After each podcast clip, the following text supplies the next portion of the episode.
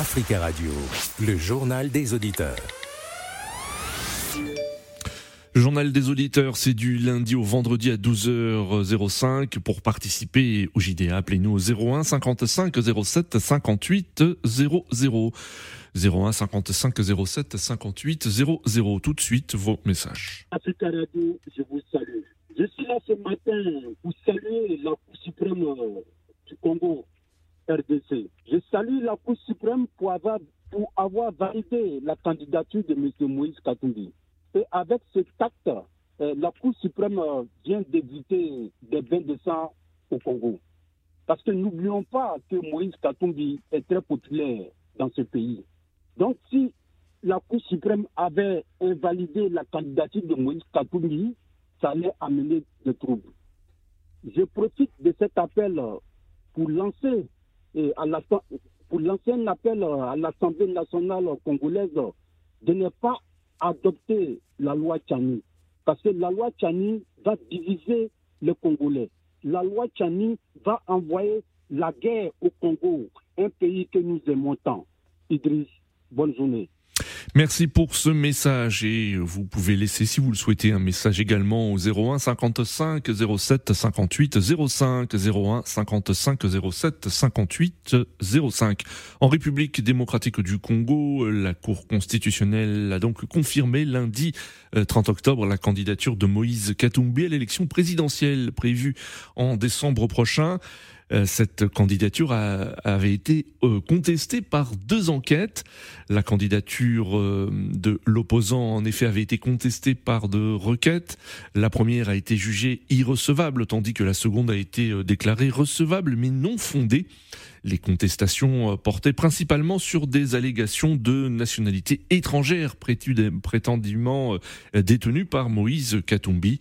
Des rumeurs lui prêtaient la nationalité italienne ou encore des origines zambiennes. Nous attendons vos appels au 01 55 07 58 00 01 55 07 58 00. Vos messages Facebook pour Charles de Ouagadougou, je cite, c'est le mal profond de l'Afrique.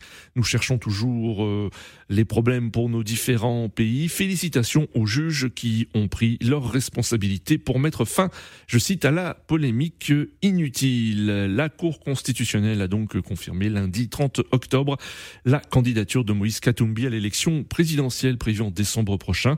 Cette candidature avait été contestée par deux requêtes.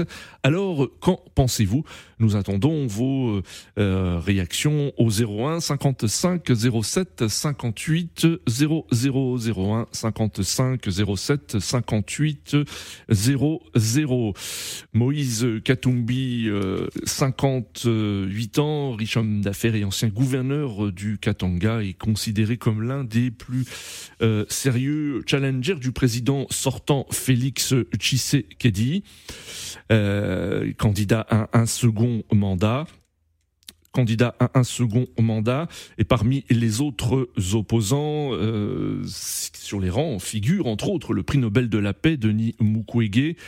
Il y a également Martin Fayoulou, euh, candidat malheureux de la présidentielle de 2018. La décision finale sur les candidatures à cette élection sera connue le 18 novembre prochain moment de la publication par la Cour euh, constitutionnelle de la liste définitive des postulants. Et le 20 octobre dernier, la Commission électorale nationale indépendante avait publié une liste provisoire de 24 candidats. Je vous propose de réécouter le message de Idriss qui était revenu sur la décision de la Cour euh, constitutionnelle. Africa Radio, je vous salue.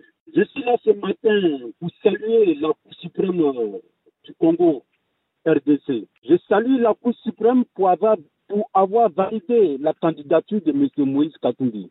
Et avec cet acte, euh, la Cour suprême vient d'éviter des bains de sang au Congo. Parce que n'oublions pas que Moïse Katumbi est très populaire dans ce pays. Donc, si la Cour suprême avait invalidé la candidature de Moïse Katumbi, ça allait amener des troubles. Je profite de cet appel pour lancer, la, pour lancer un appel à l'Assemblée nationale congolaise de ne pas adopter la loi Tchani. Parce que la loi Tchani va diviser les Congolais. La loi Tchani va envoyer la guerre au Congo, un pays que nous aimons tant. Idriss, bonne journée. Africa Radio, le journal des auditeurs.